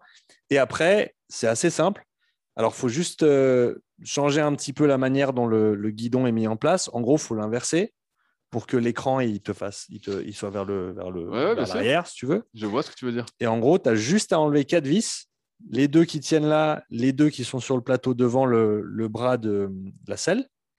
Tu le mets à la verticale et en gros, tu as un vélo à bras. Oui, oui, j'étais en train d'y penser. Je me dis, bah oui. Et donc, ça, c'est mon projet d'avenir pour le- la salle Upside Strength quand il y en aura une. Euh, elle aura un vélo Putain, à bras. penses dans la fabrication de de- matériel alors Hein? Dans la fabrication de matériel? Alors, plus la modifi- c'est du pimpage de biker, euh, plus que de la modification ou de la vente de matériel pur. Mais ouais, je pense que honnêtement, c'est une modalité qui est inexistante à l'heure actuelle, sauf pour les, les gars qui font par exemple ben, du grinder sur les, bait- sur les bateaux, parce que c'est leur gagne-pain, ils sont obligés de le faire. Mais le fait qu'il y a un biker dans presque toutes les gyms maintenant, et qu'avec, à mon avis, une paire de pédales modifiées et 3-4 minutes de setup, Je vais, je vais- je vais à bras, attendre que tu sortes euh, tes pédales modifiées pour te les acheter. avec grand plaisir. je, les- je vais les faire et après, je te les enverrai pour, les, pour que tu les testes. Parce que je pense qu'il y a vraiment un truc à faire à ce niveau endurance de haut Bah, du corps sûr. pour euh, même les crossfitters, avec une population avec laquelle je travaille pas mal maintenant. Euh, tu vois que des gars qui ont un passé euh, compétitif en natation, comme Guillaume Briand, Ouais. eh ben, en Bah, je, voulais, je voulais m'y remettre. Je me disais, putain, ça, c'est solide aussi. hein. Ah bah, ça, c'est pas une mauvaise idée pour toi, tu vois, mais Ah ouais. en endurance de gym, ces gars, ils ont aucun problème parce qu'ils ont passé toute leur enfance à, faire, à, à pédaler avec les bras. Et, et donc, il n'y a pas vraiment de miracle. Si tu as, si as ça derrière dans ton développement, tu parlais de, ces, ces- ces années un peu précieuses, Bah, bien sûr. eh ben, tu as un avantage qui est énorme. Bah, bien sûr. Et pour un crossfitter aujourd'hui qui, a de la peine avec l'endurance haut du corps, euh, alors ben, tout, tout le travail de- de- d'endurance, de, force dont on a parlé est super intéressant. Mais à mon avis, au niveau métabolique, tu te mets sur un, un vélo à bras, tu tournes tranquillement. Le, au, niveau, au niveau contrainte mécanique. En et- plus, tu transpires beaucoup moins. Ouais, alors tu as déjà ça. mais je pense que la contrainte technique qu'on retrouve autant dans le rameur que. Et c'est pour ça en fait que je me suis éloigné de ces machines en fait pour le travail de conditionnement pur. C'est parce que la contrainte technique du rameur et du ski, elle est ce qu'elle est. C'est-à-dire qu'il faut, il faut bien le faire. Et si tu le fais pas bien, ça va te coûter entre guillemets. Et aussi au niveau des articulations, hein, c'est moins traumatisant d'être sur un vélo que d'être sur un rameur. Ah, Et à mon avis, un vélo à bras, c'est aussi beaucoup moins tra- traumatisant qu'un ski erg. Ah, bien sûr. Euh, pas ce- cet à-coup à chaque fois, c'est du continu, c'est du fluide. Et, et donc, euh, je pense qu'il y, a des- il y a des choses à investiguer. Alors ça, c'est les projets des années à venir. Mais euh, Est-ce qu'il y a une date de sortie? Euh, dès que je reçois les pédales et que je les fais souder, Pour la- on les a commandées et elles étaient, il, y avait, il y avait un temps d'attente qui était considérable. Euh, mais je pense que d'ici un mois, je devrais les avoir. Et après, ben, je vais trouver quelqu'un près de chez moi qui peut simplement les rallonger. Ça va vraiment pas être compliqué. Et après, il faudra tester. Mais J'ai une, j'ai une dernière question. vas-y. Après, je te laisse parce que je vois l'heure qui tourne. Euh, J'ai mon pote Clément que tu avais interviewé qui fait du power, Oui, qui vient de passer 300 là au, au de terre. ouais, bravo Clément d'ailleurs. Voilà, bah, c'est bien, Clément. Enfin, euh, enfin t'es solide quoi. enfin, t'es Enfin, solide. enfin, t'es solide. Et euh, bref, malgré que tu un petit peu mal au dos, mais bon, ça c'est normal, entre guillemets. On est vieux maintenant. Bah, il, est, il est un peu plus jeune que nous, mais pas de beaucoup. Bref. Et euh, lui, sur le cardio, tu sais, euh, il mixe un peu les modalités parce qu'il s'emmerde et tout. Et donc, il va faire euh, 10 minutes de, de bike, il va enchaîner avec 10 minutes de ski erg, 10 minutes de rameur, tout ça. Ouais. Est-ce que toi, c'est quelque chose euh, sur lequel tu as du recul? Est-ce que c'est pareil en termes de développement, par exemple, de la zone 2 Alors, à mon avis, pour optimiser tes progrès, c'est mieux de rester sur une modalité. Donc, ce que je conseillerais, c'est plutôt de se dire, surtout pour. Alors, pour Clément, qui est un, un powerlifter, c'est peut-être autre chose. Mais, et, si. Et je dis toujours, si tu me dis qu'il y a deux options, c'est soit tu le fais en modalité mixte sur un circuit en une séance, soit tu le fais pas, eh ben, va le faire en modalité mixte. Ça, c'est sûr. OK Parce que de toute façon, tu auras des avantages à le faire par rapport à ne rien faire à basse intensité. Après, si tu veux du travail qui soit optimal, à mon avis, ça se fait sur une modalité, euh, sur une seule modalité à la fois. La raison étant simplement que une des grandes adaptations qu'on va avoir avec ce genre de travail, c'est du développement au niveau vasodilatation, donc vasculaire, et au niveau capillaire également. Et l'analogie que j'aime bien utiliser pour le développement capillaire, c'est comme si tu laisses ton tuyau d'arrosage tomber dans le jardin et, ben, et que tu es sur une petite pente. Au début, il n'y a pas grand-chose. Mais si tu laisses pendant un mois, tu vas revenir, il y a, y a comme un, lit de rivière qui s'est créé avec des, des petites, euh, bah, c'est littéralement des, petits capillaires partout, un petit peu en forme d'arbre si tu veux. ok? Et c'est ça en fait que toi tu vas créer euh, avec ce, développement de, ce travail de basse intensité. C'est en grande partie le flux sanguin continu qui va générer ces adaptations structurelles. Parce qu'on on- on essaye littéralement de changer la structure de ton système vasculaire. Et, et donc, pour ce faire, il faut du flux continu pendant de longues périodes de temps et répété dans le temps. Donc, je préférerais, si quelqu'un me demande entre les deux, qu'est-ce que je conseillerais Je conseille de choisir une modalité, la plus simple, ou celle que tu préfères pour commencer. Tu le fais pendant trois mois. Et après, peut-être tu pars sur un cycle de, de deux mois, trois mois, où tu vas faire que du rameur ou que du ski. Et sur une année, tu auras tout exploré. Oui, bah, moi, moi, c'est ce que je comptais faire à peu près. Euh... Ouais. Ça, je posais la question. euh, Euh, Moi, je, mais- pré- mais je je- je- je préfère, vois ce que tu veux dire. je préfère dédier pour ces raisons-là. Parce que je pense qu'au niveau euh, vasodilatoire et capillaire, on va avoir. Et et parce que faut, faut se dire, et même si c'est à, à basse intensité, dès le moment où tu changes de ton flux sanguin, de par exemple du bas du corps au haut du corps, ton cerveau, ton système nerveux simplement, il intervient via la vasoconstriction, parce que tu vas avoir une vasoconstriction qui se fait sur les membres non impliqués. Donc, euh, quand tu fais du vélo, ben, tu as une vasoconstriction au niveau des- du, haut du corps, des membres supérieurs, et vice-versa.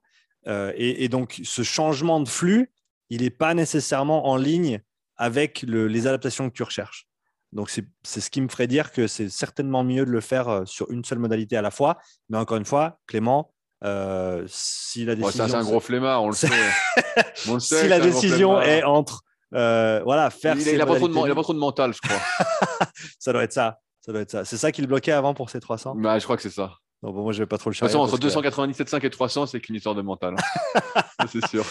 Ok, bah, peut-être que l'argument, c'est que Clément, si tu fais ta zone 2 uniquement sur vélo, eh ben, tu auras plus de mental pour ta barre à 305 la prochaine fois. Ouais, je sais pas. On dirait, voilà, voilà. C'est quelque chose que je me posais. et, bah, bah, mais merci des éclaircissements. Ouais, il n'y a pas de souci.